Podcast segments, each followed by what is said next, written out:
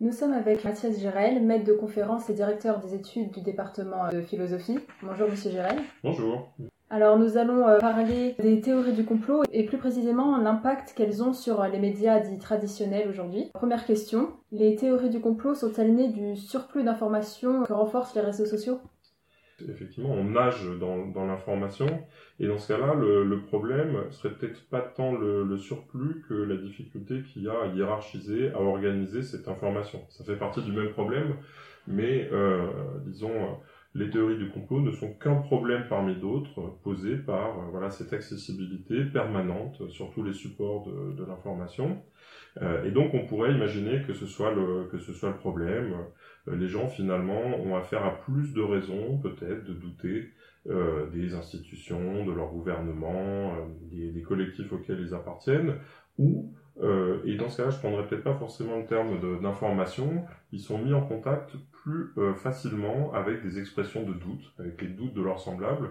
Et c'est ce que permettraient les, réseaux sociaux. Et dans ce cas-là, on n'est pas uniquement euh, dans la disponibilité de l'information, on est dans la, connexion entre les, entre les individus et les doutes qu'ils peuvent exprimer. Et dans ce cas-là, l'aspect important ou pertinent des, des réseaux sociaux, ce serait peut-être pas tant l'aspect information, que l'aspect viral. Le fait que, voilà, une expression de, euh, de doute, une curiosité, quelque chose qui défraye la chronique, eh bien, peut se, se répandre d'un bout à l'autre de la planète, euh, bah, non plus en quelques semaines ou quelques mois, comme ça peut être le cas, euh, pendant longtemps, mais voilà, en quelques, en quelques secondes, en, quelques minutes.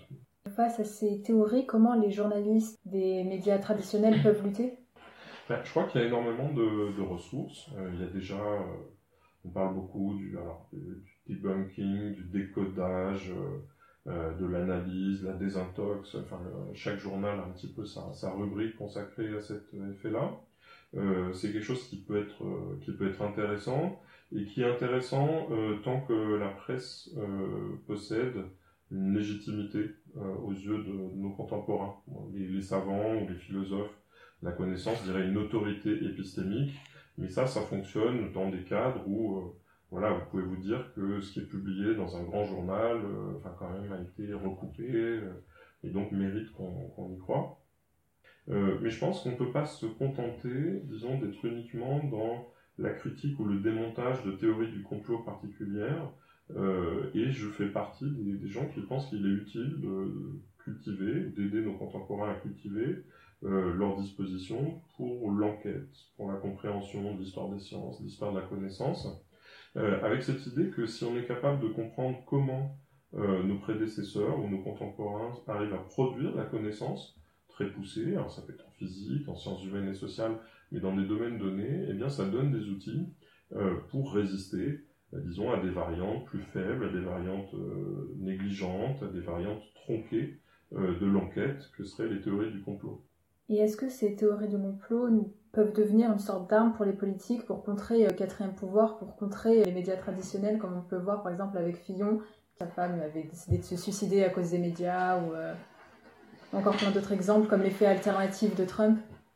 Euh, Ce qu'on voit dans les deux exemples que vous mentionnez, c'est que finalement, au lieu de dire on a de la presse, on a de la justice, on est tout de suite dans une relecture qui consiste à dire mais cette justice, elle est forcément euh, actionnée par des finalités politiques.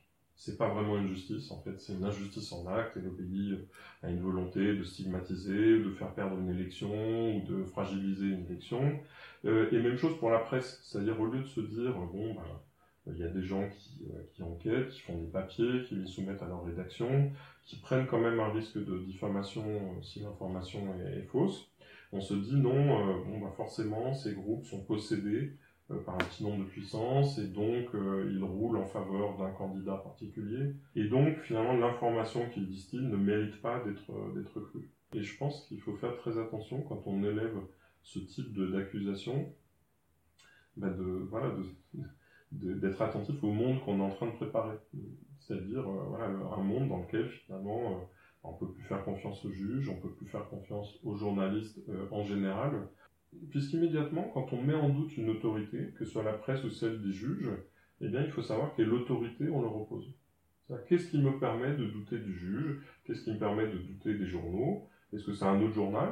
Ça va supposer que je lui fasse confiance. Donc quelles sont mes raisons de lui faire confiance? Si mes raisons de lui faire confiance, c'est uniquement que ce journal matraque uniquement des opinions qui vont dans mon sens, on peut estimer que c'est une raison un peu faible de lui faire, euh, lui faire confiance Est-ce que je m'appuie sur quelque chose qui est totalement en dehors de l'institution journalistique? Et donc finalement, où est-ce que je vais aller chercher mon autorité de, de rechange?